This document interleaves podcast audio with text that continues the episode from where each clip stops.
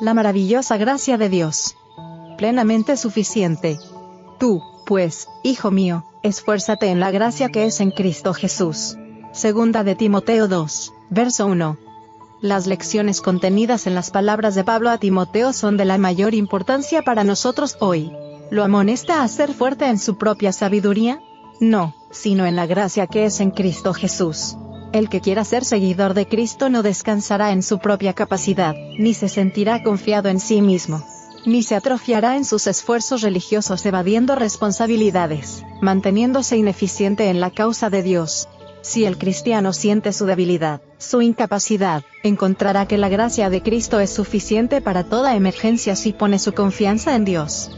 El soldado de Cristo debe hacer frente a muchas formas de tentación, resistirlas y vencerlas, Mientras más fiero sea el conflicto, mayor provisión de gracia se requerirá para hacer frente a la necesidad del alma. El verdadero cristiano comprenderá lo que significa pasar por serios conflictos y por pruebas, pero crecerá firme y constantemente en la gracia de Cristo para hacer frente con buen éxito al enemigo de su alma.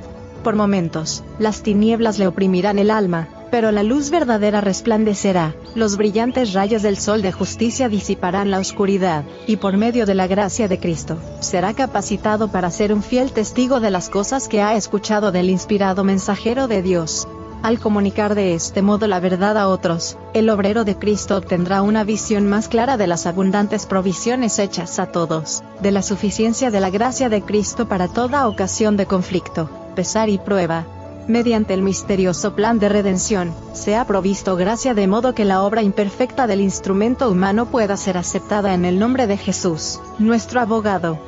El hombre tiene poco poder, y puede llevar a cabo solo una tarea pequeña en el mejor de los casos.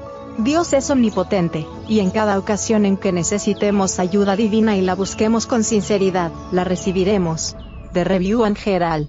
16 de junio de 1896.